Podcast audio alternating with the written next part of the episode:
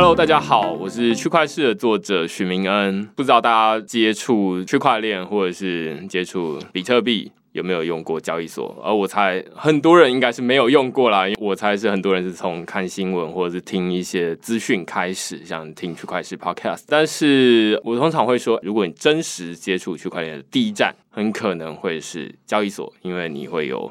那所以今天我们就邀请到台湾数一数二的交易所币托的执行长郑光泰 Titan 来到我们节目，然后跟我们讨论一下交易所在台湾到底是什么样的概念。那我们请 Titan 跟大家打声招呼。嗨，明好，各位听众大家好，我是币托的 Titan。现在还蛮好奇，就是说币托到底是怎么样开始？其实币托呢，一开始在成立之前，那时候本来是有创办一间另外一间公司，然后那间公司已经十几年了。呃，那间公司是主要做资讯安全为主。那那时候正好请了一个专业经理人，然后准备想说先休息一阵子，因为创业其实过程中非常辛苦。后来有一次呢，呃，我们有个技术长他直接丢了 Bitcoin 的 paper 给我看。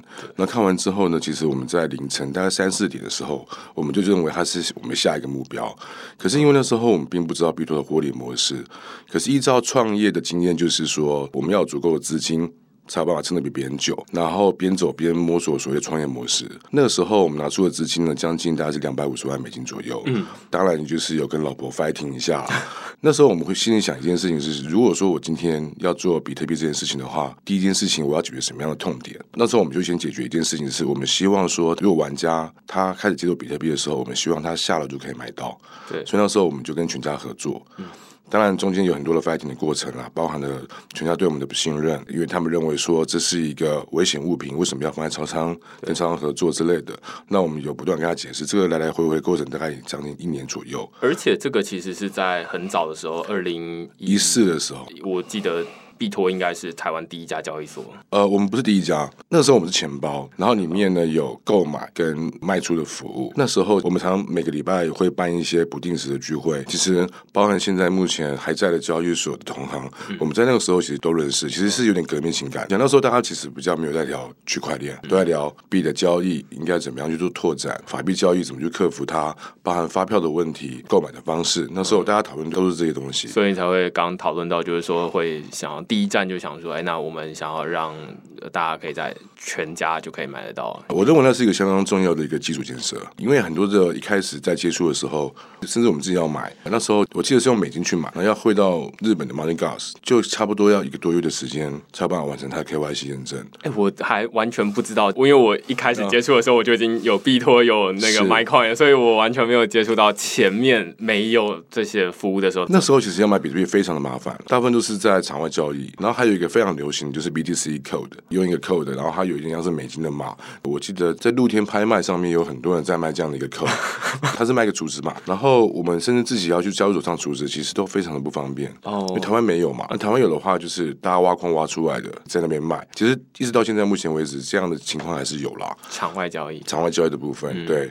然后那时候我们还想说，第一个我们要做，一定要做法币交易所，因为这个痛点不先解决的话，后面的延伸应用是不会出来的。就未必所有人都知道交易所大概的情况。现在其实主要可以分为。法币交易所跟币币交易所，呃是大概是这样。法币就是法定货币啊，就是说新台币。我觉得这应该是说国家的人民如果要参与虚拟货币或者区块链市场啊，第一个就是看当地。如果哎连法币交易所都没有的话，那我还真的不知道那边的。对，就是刚刚提到，就是说你可能要美金，然后去日本的交易所入金，然后你才能买卖这样子。是。那在全家的买卖流程到底怎么样？其实那时候我们希望就是因为全家有台叫做 FamiPro 的那 Kiosk 嘛，那我们希望说他按按之后呢，然后就可以直接完成，然后收到简讯完之后呢，直接透过简讯的流程换到他想要去的钱包。但是后来那时候发生非常多的诈骗案，一开始其实我们并没有做钱包，那时候我们只做一个所谓的贩售比特币的服务而已。因为发生诈骗案，所以我们才想说，OK，那我们就一定要做个钱包出来，让他们能够有地方可以存放。然后包含就是很多人那时候对钱包的不信任，不知道他们哪里做的，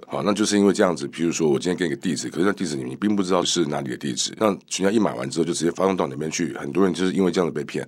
那那时候根本就没有办法做追溯，所以我们才后来好像说好吧，那我们就自己研发一套所谓的比特币的钱包系统，让你买的时候直接到你比特币钱包，然后你再慢慢的去看说怎么样去放到对方的钱包里面去。现在讲到这边，其实节目才刚开始，我然后我觉得很有趣的，其实是现在看起来是请到了一个从很早就开始看着台湾在虚拟货币领域的发展，然后后一直到哎当初是有发生什么事情？因为这其实叫我讲，我完全讲不出来哦，只有台腾讲得出来这种事情。其实法币交易所很麻烦，因为第一个你用法币入境，你要做很好的，你要做到 KYC 这件事情。那时候我们看这样的交易方式，我们就认为它是一个类金融模式，所以很早就开始做自己的 KYC 的系统。那因为 KYC 它很多都需要人工，因为我们毕竟我们不是金融业，我们并没有资格呢可以直接 access 一些包含身份验证、去户政事的资料，几乎都要用人工的方式来做验证。然后验证完之后呢，我们必须要确认你是本人，我们会直接打电话给对方，说是不是你注册的。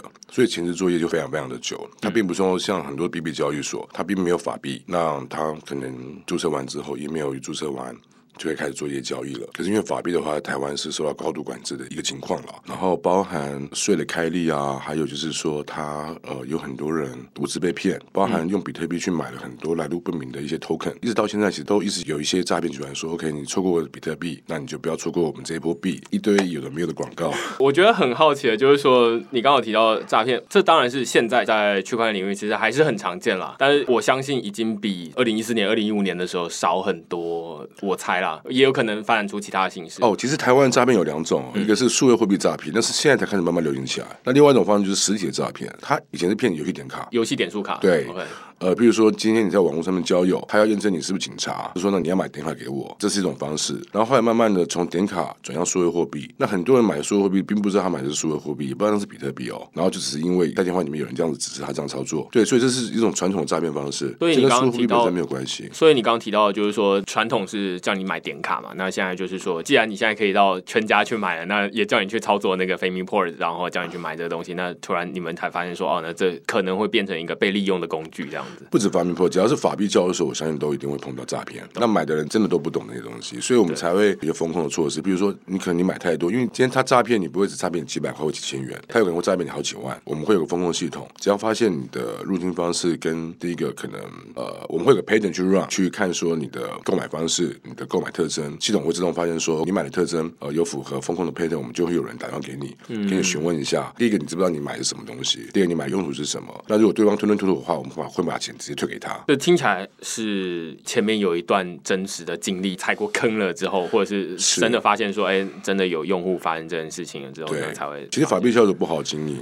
如果没有从一开始从这样子慢慢的由浅到入深这样去开的话，其实那个经验的累积其实是非常不容易的。对，因为你没有发生，你不知道 pattern 怎么样，包含风控的 pattern 呢，也是这样子慢慢建立出来的。所以这其实要一段时间累积，而且你刚刚重复提到，就是说法币。的交易所真的很难经营，我完全可以理解。我现在就是只要碰到新台币的，现在看起来都很麻烦。没有碰到新台币的，按照现在台湾的金管会的规范，就是说啊，那它是一个虚拟通货，那所以它跟虚拟宝物一样，你要怎么换随便你这样子。我觉得另外一个你刚刚提到很有趣的点在于税的问题，很多人其实不知道买卖虚拟货币到底要不要交税。我直接说我们在交易所上面的的手续费的科学方式好了，一般而言是你买了一个比特币，那我们会。会扣你大概千分之二左右的税，然后我们开发票出去。可是那个时候在国税局，他会认为说，这是一颗完整的比特币的话，你就必须要克它完整的五趴。那其实这样的话，这样重复课税下去，整个比特币价值会不见。所以那时候我们跟会计事务所，甚至是跟国税局、跟财政部的长官，我们都有做一些进一步的一些协商。我们会跟他解释，数字货币的交易是怎么样，因为它并不是用一般大宗商品的方式来做课税。因为第一个它是限量的，那怎么样去限量？怎么抵发这个限量？那因为它是虚拟的嘛，大家看不到，所以说。主管机关在在认定的时候，就会认为说，它可以一直不断的无限产出，跟点卡一样。在早期的时候啊，当然他们现在目前已经非常清楚数字货币是怎么样的运作方式了。可是，在在早期的时候，因为我常讲一件事情哈，就是在台湾做只要是类金融的服务啦，我们公司会认为数字货币是类金融服务，所以才会用高度的刚刚讲的一些风控啊，还有一些法尊的一些去经营它。问题是它的法律成本非常非常之高，所以我常常有时候跟一些同行在开玩笑，就是我宁可在台湾做诈骗。我宁可在台湾做吸金好了，也千万不能够去违反台湾金融法，还有欠税。可是因为大家在我们这边做交易的时候，有时候一年下来是几亿的规模。但是我说这样几亿的规模的话，被克五趴的话，那当然这这一年就活不下去了。然后那时候国会局希望说，我们能够卖个阿克五趴上去，那这样就不会有人去买了，反而会助长场外交易，越来越多人使用场外交易。对对对对，因为场外交易里面有非常多很奇怪的交易方式，包含第一个他们用现金，我们是不能够用用现金的方式。那因为很多国家都怕说数字货币啊在洗钱啊，还有在一些不正当使用上面，这些东西其实老实说，以比例来看的话，场外交易会发生比较多。所以我们那时候一直很希望说，我们在台湾能够建立起一个良好的交易环境，包括业者本身。那我们也希望能够去帮所有的业者做一些解套。所以那时候我们连续两年吧，一年就花到一千多万的顾问费，律师啊、会计师一直不断的跟主管机关做一些建议跟沟通。你刚刚提到就是说，现在是千分之二，但是原本啊，营业税，营业税五帕，通常会有一个问题，就是说。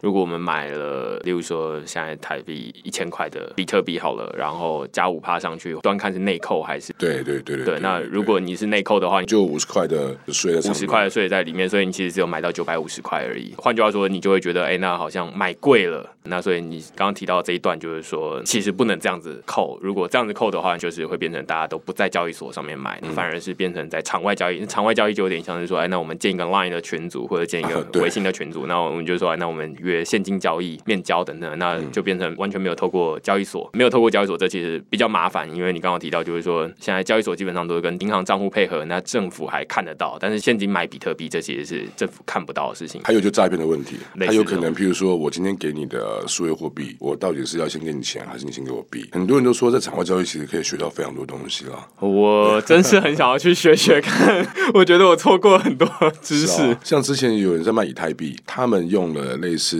token 钱。包，你可以自设定自己的 symbol，然后呢，我会跟你说，OK，明天你今天下来这样的钱包，我转以太币给你。那我可以先转给你哦，你不用怕。然后你收到以太币之后，你再把钱转给我，这也 OK。那对方他又转了十颗以太币给他，先试试看。那对方还真的收到以太币。可是后来他发现，收到他是 ERC 二十以太币，他前面的 symbol 是空运给的，可是一般小白没有办法判断，他是空运给的，然后 ETH。哇，这好奸诈啊！对啊，稍微解释一下，就是 ERC 二十 token 基本上是零成本。我去年过年的时候，其实我也创自己的名恩币，然后发给我爸妈当过年红包。你前面例如说新台币要叫 TWD，那名恩币到底要叫什么？我就叫 MN 好了。但是也有人就会就把它叫成 ETH，然后把它变成是一个诈骗工具这样。当然你也可以叫成 BTC，然后。然后它会变成另外一个诈骗工具，这其实。藏很多知识在里面。刚刚 Titan 提到，就是说新手未必知道，他只是想说，据说以太币叫 ETH 嘛，那我确实收到了这样。对。结果发现转去交易所没有办法转，那可能你们客服就会收到这种问题。是啊。现在的实际的课税方式是怎么样？你刚刚说千分之二。我我常讲一件事情，就是第一个交易量一定要透明，然后还有就是进出部分一定也要透明。那所以说，我们现在目前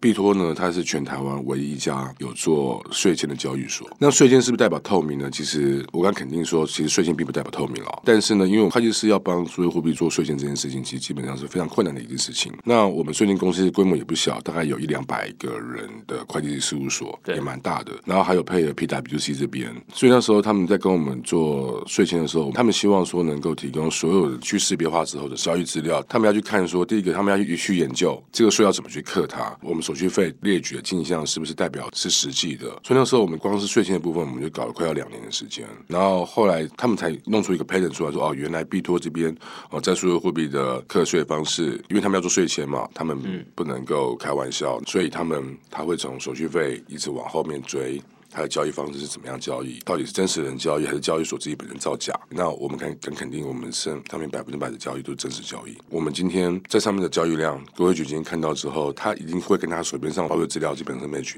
他们是能够合得起来。所以那现在。用新台币买比特币要课税，那但是用比特币，例如说举例，用比特币买以太币要课税吗？只要我们有收的手续费，不管它是法币交易还是币币交易，我们都会开发票出去。哦，所以就是以你们有没有收到手续费为这个标准，就是有收手续费，那就会开营业税。对。甚至比如说我们今天用比特币折抵，嗯，因为用比特币折抵手续费可以打五折嘛，嗯嗯，那我们手续费也不开出去。我好奇现在台湾的交易规模大概有多大？有多少人在交易？你自己估计真的有在买这些？币的人，台湾应该有，应该是有几万人交易，但是台湾交易规模其实一直都不大。相对于场外交易而言的话，它的规模就大概我们讲交友是线上交易，场外是线下交易，好。对。但规模就差了好几倍，差五六倍以上。对我这样比较保守。所以其实现在大家都是说，哎，那你要不要去注册一间交易所？然后你有没有交易所账户？这其实是很小的，就是有点像冰山露在海上的那一块，然后下面的那一整块其实大家看不到。场外交易其实就是海面下的那一块冰山这样子。而且其实大家不知道这里面到底会怎么样的交易规则，因为基本上就都是人定的。我相信每天都在发生场外交易啦，包括我们现在在录音的时候，那是场外。外交易其实意思，先不管他们动机是什么，也是有场外交易一直来找我们。但是呢，第一关我们就无法跟他们合作，因为第一个他们要现金，我们是不能够用现金交易，对，只能够用银行打款。对，你可以成为法人账户没有问题，但是你说那要提领现金，我们是没有办法，只能够用转账的方式。那这件事情一直在在了。另外一件事就是场外交易，其实有时候的量其实超过我们想象中的大，我们也不知道我们是不是能够吃得下来。其实台湾线上交易所，其实我相信深度都。不是非常的够，币多算是非常够了哦。但是有时候他们场外交易的量，我们其实有时候也吃不消。我们这边说的深度，稍微解释一下，就我自己的理解啊，就是说你想要在某一个价格买的时候，你是不是买得到？然后你要现在在某一个价格卖的时候，你是不是卖得出去？那是不是有那么多人在跟你这边买？哦，对，譬如说我们讲股票来讲好了，譬如说今天你要在交易所上面买卖个五六张的 OK 的，但是如果说你今天一次要买五六百张，或者一次要卖掉五六百张，基本上是不会在交易所上挂单的，都会走 OTC 市场。那这就是传统的场外交易的方式，我自己是觉得有趣的地方。你刚刚提到，就是说现金，因为场外交易，他们可能无论是金额太大，或者是我不知道那边的比特币或者是虚拟货币到底是怎么来的。其实这就牵涉到之前币宝被害发生的事情哦，就是说他们被害走的币，第一时间他们的反应的做法是说啊，那通知其他的交易所，就某一笔钱，那不要让他出金。但是这其实只能防范我们刚刚说海面上的这些透过交易所的交易，但是他没有办法防范海面下这些 OTC 的交易这样的。其实币宝发生这件事情，我其实我觉得蛮遗憾的，因为我跟币宝是有 pad 其实我们也蛮熟的啊，就是因为他们的技术其实来自于日本那边，对，那所以我觉得这是开交易所比较可惜。这地方，那我从这样角度来看，我觉得其实交易所本身哈，技术必须要握在自己手上，这非常重要。我举个例子好，比如说像币托，他们从以前到现在，我们都会有自己的所谓的策略地图。可是策略地图里面，不管我们之后币托要走向什么样的一个方向，但是资讯安全一直都是在策略地图里面都会占一个不小的比例，因为治安是永远做不完的课题。可是前提是技术必须要在自己手上，你才有办法做一些改善，因为那是一个很重要的一个基础的架构。那你看。中心化交易所其实就像是银行一样哦，你会把币放在我们家，那万一如果真的要偷的时候，OK，我也保证我会赔给你。但是如果今天我的能力不到那边的话，怎么办？这些事情其实都是一个很严重的课题。而且老实说，你看我今天手续费我才抽了千分之几，可是一被偷，我可能要赔你好几亿。那这个其实并不符合比例原则。可是因为我们在很早之前我们就意识到这是一个类金融的服务了，所以我们在治安的架构上面，我们希望一定是越来越严谨，能够采用金融规格就金融用采用金融的规格。对，其实币托自己也有被害过的经验，那而且其实应该是有两次嘛，就有两次不一样的情况。我是觉得很有趣的地方，不在于这个被害的事情本身，而在于你的反应是什么。就是当有人告诉你说那个泰坦我们被害了，你的第一反应是什么？哦，其实当然是马上吓出一身冷汗啊，因为你要去抢银行，起码你会拿个枪去里面柜台说我要抢银行。可是数字货币这种东西。他如果真的要害你，你真的你来看电视的时候，说不定你的所有货币的那个钱包里面就被他盗走了嘛？跟大家分享一下我们第一次被害的经验好了。我们其实一开始在做数字货币的时候呢，那时候我跟我的 partner 其实是从大陆那边买一堆矿机过来，我说挖矿。然后那个时候我们找了一台旧的机器。一台行政电脑，那那时候我们把挖的矿呢，全部都直接丢到那台旧电脑里面去。那时候其实挖矿机的品质非常非常的差，那时候我们也不想顾了。我们那时候挖矿机基本上有没有一两百台，可是因为它常常断线跟断电，然后挖矿机上的作业系统就常常莫名其妙的宕机。所以那时候我跟我 partner，我几乎晚上都没有办法睡觉，都一直在看说那个挖矿机它是不是 work fine 的状态。我可以理解，因为我之前也有挖过。对，其实挖矿机的品质真的不好。对，然后是为了抢时间，赶快推出来嘛。而且它自己会宕掉，然后奇奇怪怪的问题一。大堆，然后自己在那边找问题到底哪里？那两个人要去雇一两百台，真的会疯掉。然后还有电力的问题，因为那时候我们是想要去研究一下挖矿怎么挖的。然后那时候我们就找一台公司不要用的行政电脑，然后就把它当成一个所谓的冷钱包，然后就一直把挖矿的比特币全部都丢到那个那个冷钱包里面去。然后后来我们也没有去雇那些矿机了，因为 B 托那时候正好要开始做一些新的系统。我们其实上是两套系统啊，B 托这边它是有呃自己的机房、自己的云端，跟我们挖矿的那个冷钱包其实完全是分开的。那个冷钱包是我跟我 partner 两个自己在挖矿，挖一挖之后就把它丢进去。那台机器本身它是离线的，也是因为离线，所以它很久很久没有 update。那有一次我们搬家的时候，因为电脑都长得一样，那工程师就很糊涂的直接看到，哎，那是一台行政电脑，就直接插上电源，插上网络，就马上被害走。但是被害的是我跟我 partner 之前挖矿的钱包，并不是 B 托本身的钱包，主要是这样子。OK，所以这其实是第一次被害对，真的是也很痛啊！哇，怎么我们之前挖矿的这钱都不是？所以第一个很明显应该是插网路绳进去，然后可能会有一些就是对治安的问题这样子。因为那是我跟我 partner 两个在挖矿用的钱包，所以他是随便放。那个跟那个 user 存放比特币的钱包，其实完全是两不同的。可以理解，因为我真的蛮好奇的。那明明就是这种个人的，假如这是一个个人的事情，嗯，新闻会知道这件事。就好，其实那时候新闻爆出来的时候，其实是一年之后的事情。哦是哦，OK，那为什么会看到呢？我也不知道，好像是记者在法院上看到，还是在什么地方看到说有看到什么钱包被害。那那时候为什么是看到是币托被害的原因，是因为发生地是在办公室里面，所以我们报案的时候要用这个公司的名字去报案，因为是发生是在公司，而且公司比较会受理，主要是这样子，所以就会看到说 OK，让币托被害，可其实不是。那所以这其实也没有赔不赔的问题，因为就是啊啊自己的钱没到。另外一个问题就是今年被害的，你说那个瑞波币的事件吗？对，OK，我们瑞波币被害的那件事情，其实老实说了，那是我们一个蛮低级的错误。因为瑞波我们在收款的时候啊，基本上应该是要判断两个栏位，好，比如说一个是 deliver，一个是 amount，、那我们就判断一个。那所以说那时候呢，被放大成一千倍，比如说他进来一个瑞波币，可是我们系统判断成一千个瑞波币，那所以说就会直接连到到他的余额就会有这么多的瑞波币。这个方法被他踹出来之后呢，他们就开始做一些乱七八糟的交易嘛。你明明就一颗，要进到钱包里面去变一千颗，他们就很开心嘛。其实我们当下下午的时候，我们有发现这个问题了。那我们的做法就是说，第一个，我们就先关掉瑞波币的交易队，不要让他们做交易了。然后第二件事情是，我们要确保交易者买卖双方的权益，不要让他们发生财损。所以我们让那个瑞波币的交易队整个 rollback 回去，就是。当初你用多少钱来交易，我们就把钱退给你。我们是用这样的方式。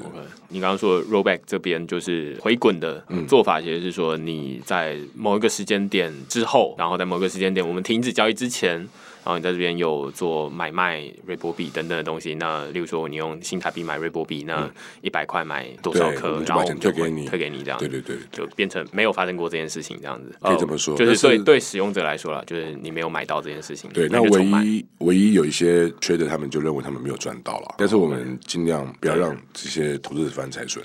了解。那在这个事件上面，你们的损失会是什么？呃，那时候我们损失我们自己本身的瑞波币也损失了嘛，然后还有就是整个作业成本。其实老实说啦，这个其实那是我们自己的问题，对，那是我们自己应该要承受的。了解，所以基本上目前对消费者的一个大原则就是说，那我们回到在这个之前这样子。对，在你发生裁员之前，呃，对我们全部都负责。那当然也是有些交易上的一些损失，那部分那我们全部都认赔。所以在这事件之后，通常会是怎么样改善？其实老实说哈，我们讲第一件事情就是跟我 partner 挖矿那个钱包被偷之后，那时候新闻在讲的时候，其实跟公司是连在一起的，所以有很多人以为真的是 B 多被害。然后那时候我们当下其实事实上我自己个人就接到很多大户的电话，他们就说他人真的没有问题吗？我说绝对没有问题的。我说 OK。你现在啊，第一件事情就是先把你的比特币全部领走，证明我是不是真的可以领给你。然后这些大户他们就半信半疑，有一些人有疑，有一些人没有疑。可是后来发现呢，移走之后呢，又更多的比特币进来。第一个他们选择的是相信，对，那时候我们也觉得还蛮奇怪的，就是发生这么大的新闻。对那因为新闻上面我们那时候并没有做太多的澄清，因为老实说那时候还在调查中，已经一年的时间。可是因为那时候调查局他们有找到一些嫌疑犯，那现在目前正在打官司中，所以那时候我们也不能说太多。但是问题对于大户而言的话，他们在我们这边存放的数位货币，他们一定很紧张啊。对，所以那时候我们采取开放的态度是。我们要证明没有问题，嗯，所以你要提就随便你，你领不领走，我们也不会有有任何的额度限制。其实我觉得没事就没事，可是一发生事情的时候，其实你对于投资者这边态度是如何，他们会看这一点。那另外一件事情是，交易所本身有被害的经验，这件事情也是有很多大户所重视。你有没有这样的经验？并不是说 OK，你你都没生过病，对可是只要一生病，可能就挂掉。那时候他们来跟我讲的态度反而是这个样子，就说 OK，好，那你现在知道痛了。你现在知道应该要怎么样做一些防堵了，他们反而更相信，大概就这么一回事啊。其实中间其实有非常多的疑问，但是我还蛮感谢这些大户，有一些用户对我们真的很不错，他们自己知道事情来龙去脉之后，他们会主动帮我们做一些澄清，所以我也蛮感激他们的。我自己是觉得虚拟货币交易所，因为你自己也是技术出身，完全可以理解，就是说这就是被害或者治安没有绝对的安全，所以呃治安做不完，对，就是即便这个洞补完了，不谁知道后面到底有什么洞？是啊，没有一间交易所敢说他们自己有什么动荡。更何况就是可能还有一些我不知道，如果像到了这个币安的这个等级，他们可能又会有新的问题，就是说啊，那骇客会跳出来说，哎，其实我们害了你们的资料，我们害了你们的 KYC 资料，然后但是哎，到底是不是啊？没有一个很明确的资料来佐证说你说的是真的，那就变成大家要相信币安还是相信骇客？那好像两边都没有办法说清楚，就是说到底是还不是这样的？因为一个在明，一个在按嘛。那这两年其实有很多的交易所开换潮。就是好的交易所，它会继续留着。第一个，它可能有足够的资金可以继续留到现在。然后另外一个方式就是说，他们真的用正规的方式在经营交易所，取得投资人信心。那包含有最有名的例子，好了，我们讲的是那个 B F，就是 b i n f i n c e 他之前不是被偷了非常多的数位货币吗？那那时候我觉得他们的 CEO 像他们有一个非常好的一个很棒的一个做法。到现在目前为止，我都觉得有时候。跟币圈的人在聊天的时候，都会拿这件事来讲。他们发了自己的 token，对不对？OK，我现在目前没有能力还给你，但这个 token 证明你对我的股份。取了 token 的人到现在目前为止，那时候他们已经整个都还光了啦，因为他们交易量非常大，他们是一个非常赚钱的一个交易所。那他们就会通过这样的方式呢，让很多投资人呢。不仅没有损失，而且还倒赚非常多的钱。那件事情，我觉得是一个非常好的一件事。就是你怎么样去看这件事情？你要继续经营的话，那你要对这么多的投资者做教育，因为他被投资几万颗比特币，你如果还不出来，那你如果要设计一个方式，让他们能够相信你，让你继续能够经营，因为你有赚钱。你就有能力还给他们嘛？那有交易所是直接就倒闭，直接跑掉。所以其实交易所态度非常重要。你刚刚提到真的是 Bitfinex 吗？对。我觉得这还蛮有趣的，就是现在台面上有很多的交易所，然后你很难找到几件是没有被害过的。被害就很像是你长到一个长到十岁的人还没有生过病的，这真的是蛮不容易的。其实这样讲，其实可能有一点是其实是安慰自己啦。但是我们这样一路走来，我们真的发现，因为我们以前是做治安的，那做治安的时候，其实事实上客户老实说。什么时候会用到我们公司的产品呢？就当他被害的时候，对，那因为我们客户都请台湾五百大，对，甚至呢，前台湾五百大他们也买不起，要前一百大。那时候我们常常半夜啊，被叫去做做资料分析，做设备的导入，就是因为他们那时候发生一些事情。当真正发生的时候，其实他们才会去做这样的一个弥补的动作，因为治安设备都非常的贵，整个买下来都破千万。他除了要考虑到设备本身，他在治安上面是否能够确实的防堵之外，还有另外一件就是备援，你不能只买一套，所以很多企业他们会一直买两套，所以整个买下来都非常的昂贵。那这些初级投资对企业而言，他们是不会考虑的。那直到真的发生问题的时候，他们才开始考虑说，OK，那我是不是要导入之前的顾问所建议的治安设备？那其实上交易所也其实也是这个样子，只是说因为交易所会太痛，他收你千分之几的手续费，可是他却不需要负担你一颗比特币。你这边放一颗比特币，如果不见的话，他赔给你，可是他 maybe 只赚你几百元、一千元的手续费而已。嗯，就这样。那更何况有更多人选择他不动，嗯，买了就放在交易所，把交易所当钱包用。那这交易所有没有保管责任？有啊。这些我觉得还蛮有趣的，就是有时候我我会告诉大家说，哎，那你最好是不要把交易所当成银行在放。但是从交易所的角度，你会不希望大家把你们当成银行在放，要不然你们保管责任其实蛮大的。是啊，但是对于我们其实是并不是数量的问题，而是架构上的问题。比如说我们怎么样，就是 user 今天把比特币放我们这边，maybe 是一颗还是十颗，对于我们也都是一样的重要。maybe 是零点零零一颗。交易所本身它后面的一般而言常称为冷钱包，但是币托其实还蛮多层的，就像比如说银行柜台一样，它会有一些金额。让你做一些平日的提领，但是呢，如果说今天真的要变更大额的时候呢，你就会看到银行的承办人跑到后面去找后面的主管，请他们才是说，OK，我的柜台现在目前呃有人要领到二十万以上或者三十万以上，让主管来做一个签名。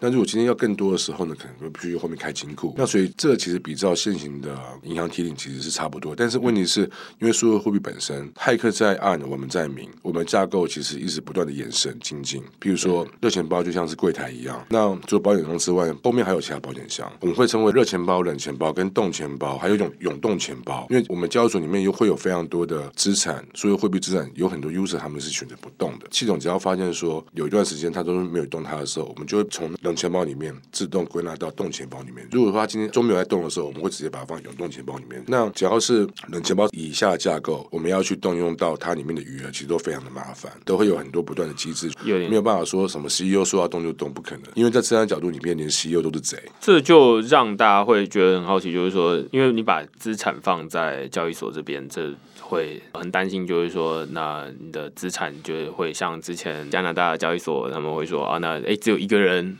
他拥有这所有的假设是冷钱包的存取权限，对对，那就变成哎，那他管控了所有人的资产。嗯，那这到底现在有什么好的处理方法？有。就是权力的划分。像譬如说，好，我们员工旅游好了，老板跟创办人是不可能同台飞机的，不可能同一个目的地，嗯，我们会全部都错开，听起来很好笑，对不对？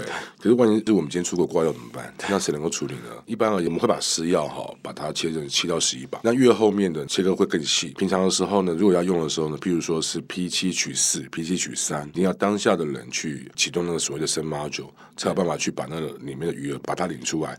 但是呢，只要是我们有动到冷钱包的私钥的话，那一把冷钱包私药我们就全部丢弃，会换一把新的这样子。所以这其实某种程度就是分散风险的概念。一定要这样做，因为其实人是最麻烦的。我相信有很多的交易所本身自己被害的话都是内鬼。嗯嗯，我相信。那另外一个就是，我觉得这呼应你前面提到，就是说你认为交易所其实是一个类金融服务。嗯，我我们是这样看待。大家会很好奇的，就是说交易所在未来的这个金融世界里面，到底扮演什么样的角色？它重要吗？然后重要在哪里？未来到底这个板块是怎么移动？你认为呢？呃，这是一个非常大的议题。其实呃，很多人说币圈一天，冷静一年了。我们一直都在想说，要怎么样去丰富交易所上面很多的功能，包含杠杆交易啊。包含借贷啊，还有包含有一些甚至基金 ETF 这种东西。但是因为我们是法币交易所，所以我们在做这些事情后，基本上都一定会去跟主管机关做请教，到底能做或不能做。但是主管机关他们一定会有很多的疑问嘛，因为其实老实说。主管机关的态度，我们是相当能理解的，包含 STO 这件事情，因为他们怕投资人产生所谓的损失。台湾你也知道是一个非常明确的一个国家，在不明白的时候呢，很多是很冲动啦，就是你先告诉我怎么买，只要能够听到“获利”这两个字就冲上去买，就殊不知后面有更大的风险跟危机。可是等到真正真的事情发生的时候，就跑去跟主管机关说：“为什么你不管这件事情？为什么怎么样怎么样？”那这些主管机关基本上，他们为了要确保投资人权益，他们会设下所谓的层层关卡。那业者本身如果真的要把事情做好的话，会很难去动这件事情，所以我们现在在规划的时候，我们会参考，譬如说像国外有很多不同的交易所的一些功能之外，那我们会想说，那适合台湾的功能是哪些？因为我是 CEO，所以我要做的是 do the thing right。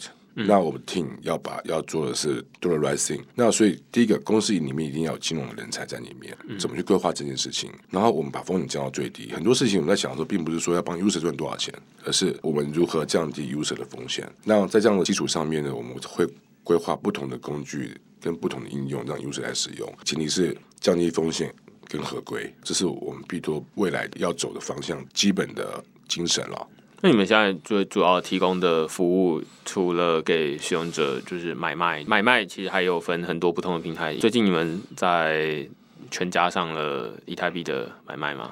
哦，对，其实我们有两个平台，一个是 b i t o ES，一个是 b i t o Pro。那 ES 的话，就是从一开始到现在一个很热门的服务，就是让他们能够很快速的交易他们的数字货币。那因为我们从以前到现在。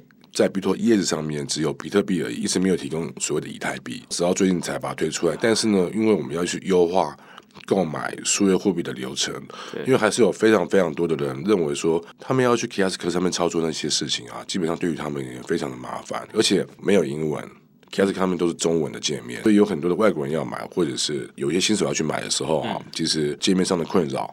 还有流程上面的一些误解，那虽然是方便没有错，可是问题是你要买过一两次之后，你才会熟悉。然后后来我们决定呢，把整个 Kiosk 上面搬到钱包里面来，你不用去 Kiosk 上面按了，在钱包上面就直接输入金额，输入金额之后产生条码，结完账你就有数字货币了。哦，我们把五分钟直接缩短成三十分钟，一分钟之内，所以就变成是你在 App 上面产生条码之后，你去便利商店缴费的概念，类似。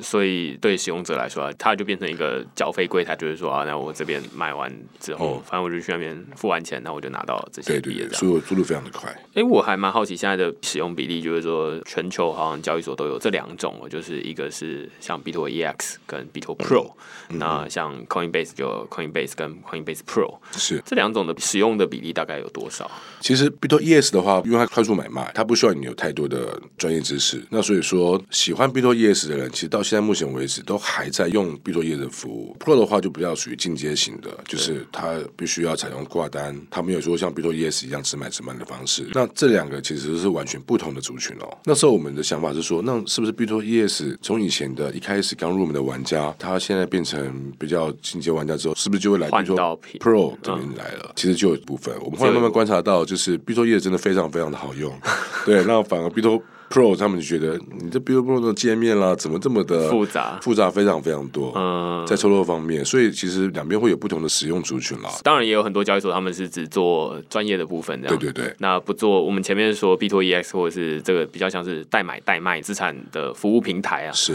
当然你在上面价格它会稍微贵一点点，但是其实对很多人来说，他可能是感觉不出来到底差异在哪里，所以他基本上就是追求一个反正我可以操作就好了的一个服务这样子。那所以现在 B 托 EX 上面就是买卖，而且两种币这样子。对，之后开发更多的币出来。那除了这些基本的买卖之外，交易所你认为它还应该要在往外？除了治安当然是很重要的，另外一个还有什么吗？其实我们讲，比如说 Pro 好了哈，刚刚有提到一件事情，就是法币交易所其实经营的成本真的非常的高。我们刚刚讲的是 KYC，就是名证部分的，还没有讨论到 AML 的部分。嗯，那 AML 的部分，我们现在目前几乎已经是跟银行的等级是差不多了。那我们发现一件事情是，其实，在台湾要经营这样的一个交易所，其实成本真的非常的高。其实币托会比较偏向于高资产户，真的会比较多一点。我们对于散户的经营呢，基本上就是反正就是标准的 SOP 流程嘛。那币托之后的走向呢，其实会比较偏向于高资产户 VIP 的客户会比较多一点。嗯，像我们在远期的对面呢，我们之后会开张所谓的那个 VIP 的办公室，然后专门服务所谓的高资产户，做一些数位货币理财的一些知识的推广，好，还有甚至是一些确定的一些 service。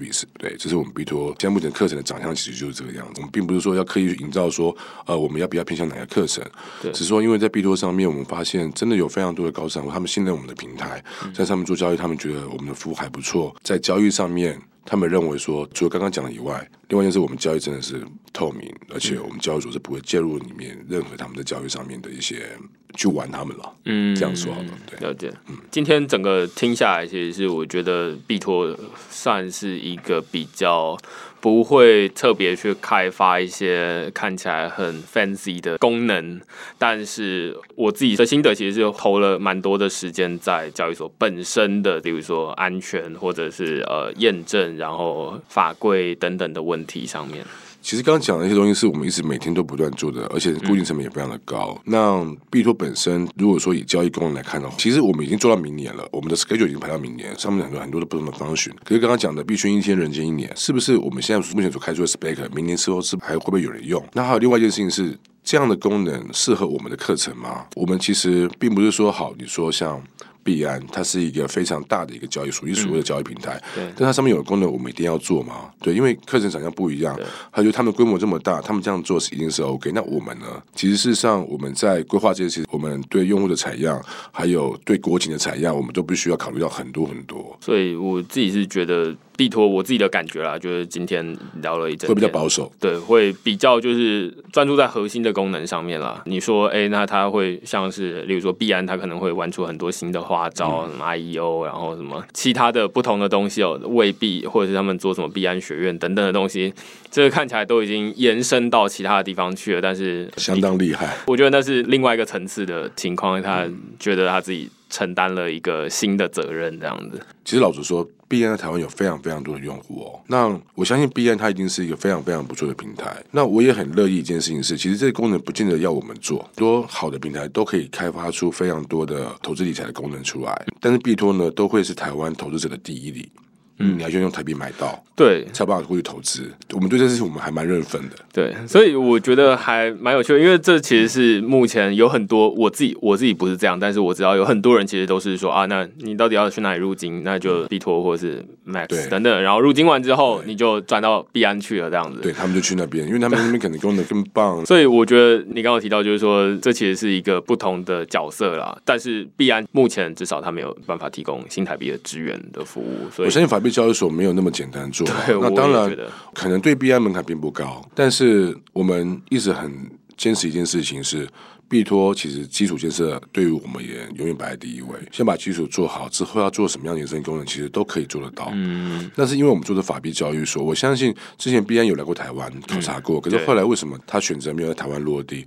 我相信他们一定有他们自己的考量。对，币托还是一样，我觉得在基础建构上面，其实往往能够带给他们。第一个方便非常重要。你要去避安之前，你要先有数位货币。那你要数位货币之前，你要怎么？你要去哪里买到？对对，相信台湾不会只有我们家法币交易所买到之后，他们就去那边。那你玩到数位货币之后，你要拿回来，你要怎么把它变法币？东西其实都非常重要。对，同意。请拭目以待吧。因为虽然币都保守了，但是我们在开发应用。甚至是些投资理财规划上面，我们的脚步都没有停过，请大家拭目以待。OK，好，那今天非常谢谢 Titan 播控来跟我们录音哦。如果你喜欢今天的语音节目的话，欢迎你在这个节目底下帮我们评分。那如果你还没试用过交易所服务的话，你也可以去全家，或者是你可以试试看币托他们的 App。谢谢大家，拜拜。